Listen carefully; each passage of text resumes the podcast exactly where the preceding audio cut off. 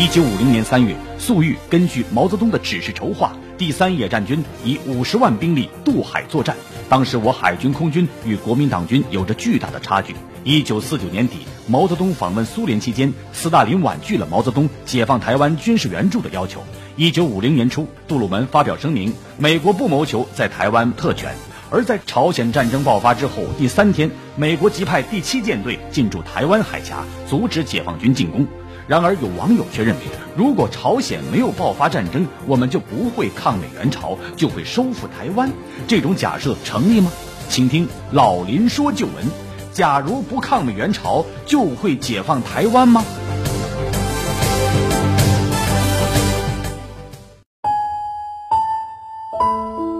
好，听众朋友，广告之后，欢迎您继续收听辽宁都市广播，由林霄带给您的老林说旧闻。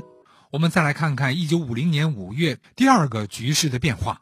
就在五月，在解放军第三野战军第七兵团对浙江舟山群岛实施渡海登陆作战之前两个多月，蒋介石竟然放弃了与大陆近在咫尺的舟山群岛，十二万名国民党军撤离到台湾岛。再加上海南岛撤下来的数万名残兵，台湾岛总兵力一下子扩大到了四十多万，还有一个说法是五十万。不仅如此，蒋介石还招募了原侵华日军五千人来到台湾，进一步增强了台湾方面的海空实力。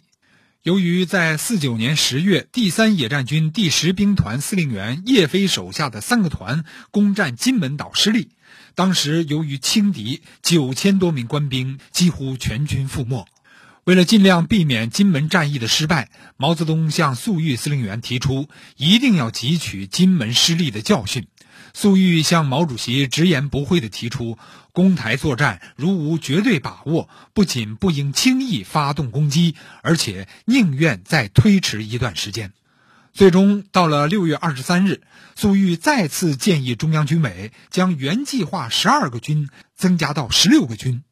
就在台湾战役作战计划不断的改进过程中，朝鲜战争突然爆发了。美国第七舰队来了，原来发动台湾战役的窗口期就这样错过了。朝鲜战争爆发仅仅十几天。毛主席就任命原攻台作战的总指挥粟裕为东北边防军司令兼政委。从那时起，解放台湾的一切工作就被搁置了。第三个情况变化是，台湾岛内当时的共产党组织几乎被国民党一网打尽，岛内无数共产党员被杀害。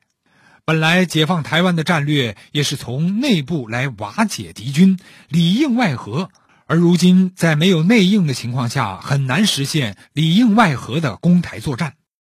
在谈到一九五零年中国人民解放军准备解放台湾的阶段面临的困难以及敌我军事上的对比这方面的情况时，辽宁省委党校的高松峰教授这样介绍：台湾呢，它距大陆而言，最近距离也有七十多海里，一百三十公里左右啊，这是最狭窄的地方。那么这种情况跟那个我们收复海南岛它是不一样的。嗯，当时海南岛离我们最近距离十五海里，而且这个海上条件也不一样，海面狭窄的地方离得比较近，这风浪也比较小。台湾海峡这个风浪也是一个重大的问题，所以我们当时必须集结大兵团的这个来进行作战。所以当时中央军委这个最初做这个决定的时候，准备集结五十万部队。那么这样的部队呢，就需要这个使用大量的这个舰艇运输兵力，并且呢还要提供海上的掩护火力、空中的掩护火力。这两个方面恰恰是我们当时的一个短板、一个劣势。当时台湾岛呢，它国民党军啊拥有军舰一百五十多艘，包括了大量的美国给他们提供的先进的护卫舰、驱逐舰等等。国民党的海军总兵力是三万多人。国民党空军拥有飞机千余架，空军的兵力近十万，所以说国民党他这个在台湾地区，那么拥有的海军、空军实力应当说是很强大的。呃，我们当时海军创建的时间是四九年四月的时候，当时我们的兵力来说都是非常少的，尽管说通过一些购买呀、战场缴获呀，就国民党的起义部队啊等等，我们的海军规模有所扩大。但是，直到五零年五月的时候，这个海军总兵力仅有三点八万，各种舰艇加一起，包括这个海防的，包括江防的舰艇加一起才九十二艘。那么我们的这个舰船作战能力来讲，舰炮只有三百零九门啊，这是我查阅的这个《中国人民解放军军史》，这是军事科学院出版的一本巨著吧，这个记载的，呃，这应该是比较权威的数据。好，听众朋友，一段广告之后，欢迎您继续收听我们的老林说旧闻。